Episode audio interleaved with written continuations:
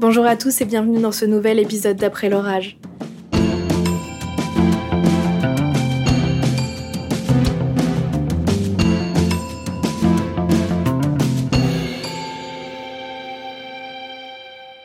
Aujourd'hui, on est le 15 janvier, c'est-à-dire le Blue Monday, donc le jour le plus déprimant de l'année apparemment.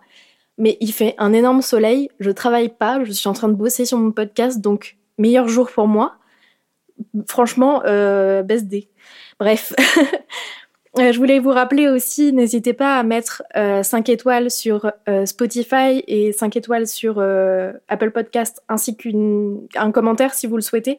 Ça aide beaucoup au référencement du podcast, ça m'aide si vous voulez un peu participer au progrès de ce projet. Et aussi, n'hésitez pas à vous abonner au Insta du podcast Après l'orage podcast.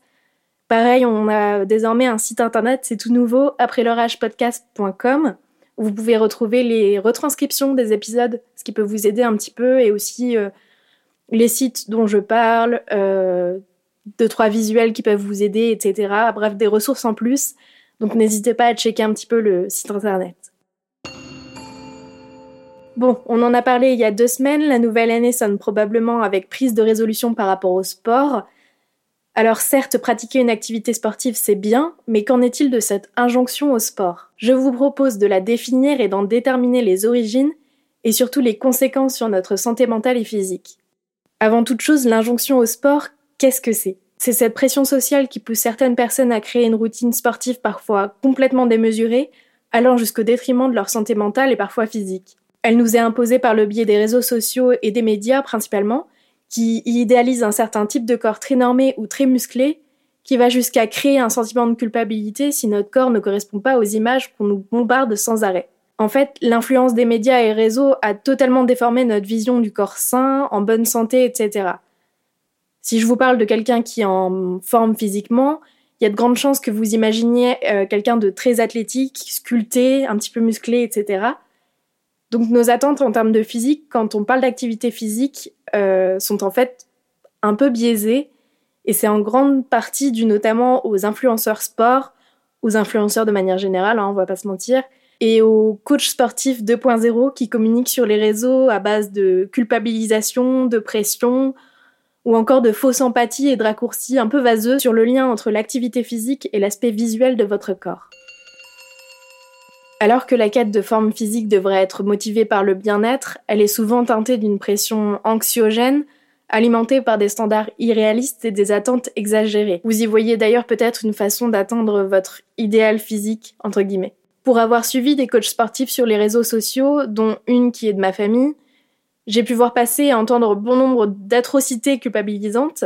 Là où les coachs sportifs devraient donner envie d'être suivis et aider pour euh, faire une activité sportive avec les bons gestes pour ne pas se blesser, pour avoir un programme adapté à son objectif, etc.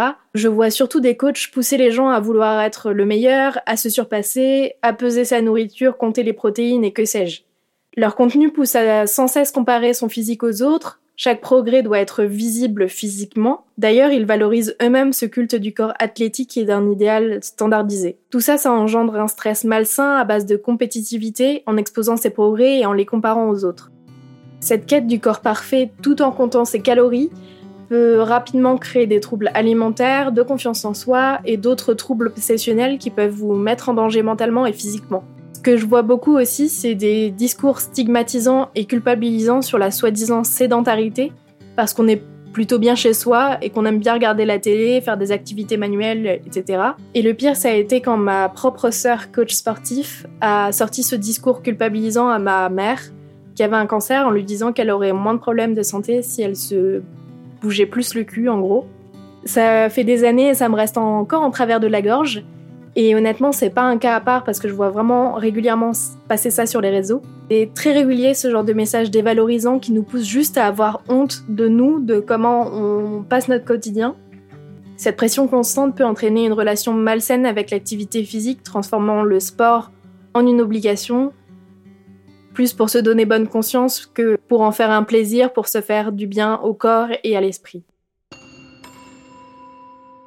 Les coachs, pour moi, ont et devraient avoir la responsabilité de promouvoir des modes de vie sains, sans forcer ou culpabiliser ceux qui ne suivent pas à la lettre des programmes sportifs très rigide, voire parfois même trop euh, forcé par rapport à ce qu'on veut vraiment et notre quotidien. D'autant plus que certains diffusent des conseils nutritionnels ou d'entraînement intensif sans vraiment les connaissances appropriées puisqu'ils n'ont qu'un BPGEPS, si ce n'est moins d'ailleurs, et qui, je le rappelle, le BPGEPS ne donne que des bases en nutrition et alimentation, et sa forme pour euh, donner des cours collectifs et pas particuliers.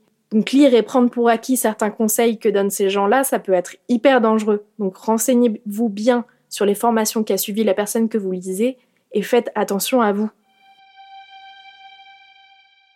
Je me permets de vous rediriger vers un TikTok de la diététicienne canaise Océane Thébault, aka Mange tes pattes sur TikTok, qui simplifie un peu les calculs pour vous donner une idée de la fréquence des activités physiques que vous devez faire selon votre profil professionnel.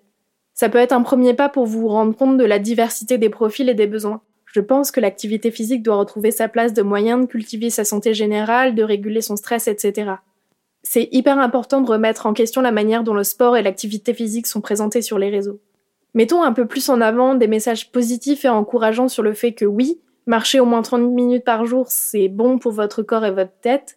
Des messages qui mettent en valeur une approche équilibrée de la pratique en reconnaissant la diversité des profils et des défis de chacun, de célébrer chaque activité sainement sans chercher à se comparer aux autres ou à en faire une compétition. La pratique sportive, ça doit être avant tout un vecteur de bien-être en fait. Rappelez-vous que vous faites ça pour vous, qu'il n'y a pas de pression à avoir.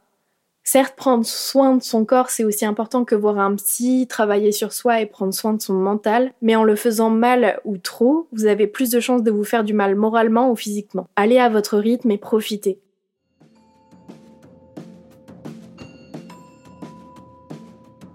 J'espère que cet épisode vous aura plu.